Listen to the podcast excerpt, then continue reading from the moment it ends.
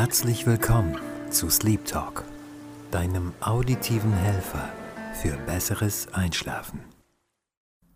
Du hast schon richtig gehört. Mit dem Sleep Talk habe ich vor, dich besser oder vielleicht sogar schneller zum Einschlafen zu bringen. Wenn du also beim Hören fast einpennst oder hoffentlich ganz einschläfst, dann ist das gut so. Dann habe ich mein Ziel erreicht. Nun, kurz zur Grundidee. Ich leide schon seit vielen Jahren am nicht gut oder nicht schnell einschlafen können Syndrom.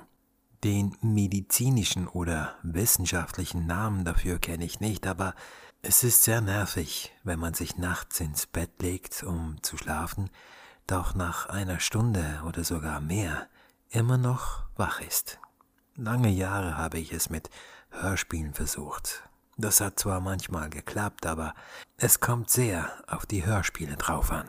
Oft passiert es nach 38 Mal hin und her drehen, dass ich zwar an diesen kleinen süßen Punkt kurz vor dem Einschlafen gelange und dann irgendein unsanfter Ton im Hörspiel mich da wieder herausreißt.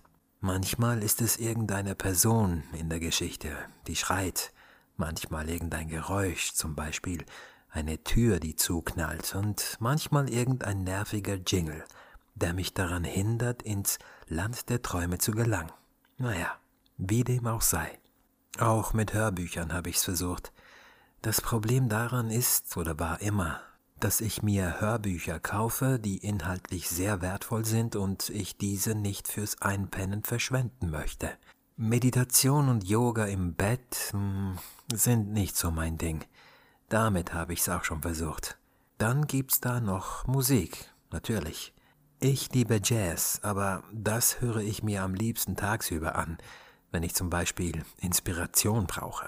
Außerdem lässt mich ein Dizzy Gillespie, Dave Brubeck oder Chad Baker kaum einschlafen. Ihre Kunst pusht mich auf.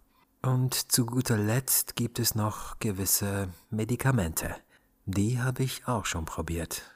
Es gibt Pillen, die dich innerhalb wenigen Minuten versenken. Doch das Problem ist, sie machen schnell abhängig. Außerdem ist es keine natürliche Art einzuschlafen. Ich kann's also nicht empfehlen. Kurzum, ich weiß also sehr gut, was es heißt, obwohl der Körper müde ist, mental nicht abschalten und einschlafen zu können.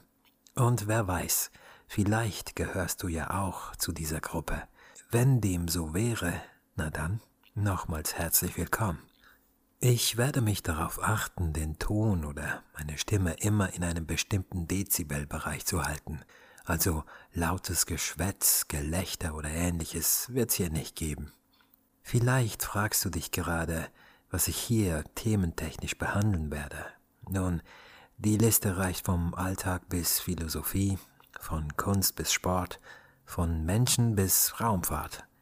Dabei werde ich dir aber nicht irgendwelche Wikipedia-Einträge oder News vorlesen, sondern mit einem Grundthema anfangen und dann in den sogenannten Zug der Gedanken einsteigen. Das kennst du. Man denkt an etwas, die Bilder kommen und gehen vor dem geistigen Auge, und ein paar Momente später ist man gedanklich ganz woanders. Das ist der Train of Thought, also eben der Zug der Gedanken. So, bevor ich aber die Einleitung überstrapaziere, danke ich dir fürs Hören und wünsche dir eine gute Nacht und erholsamen Schlaf.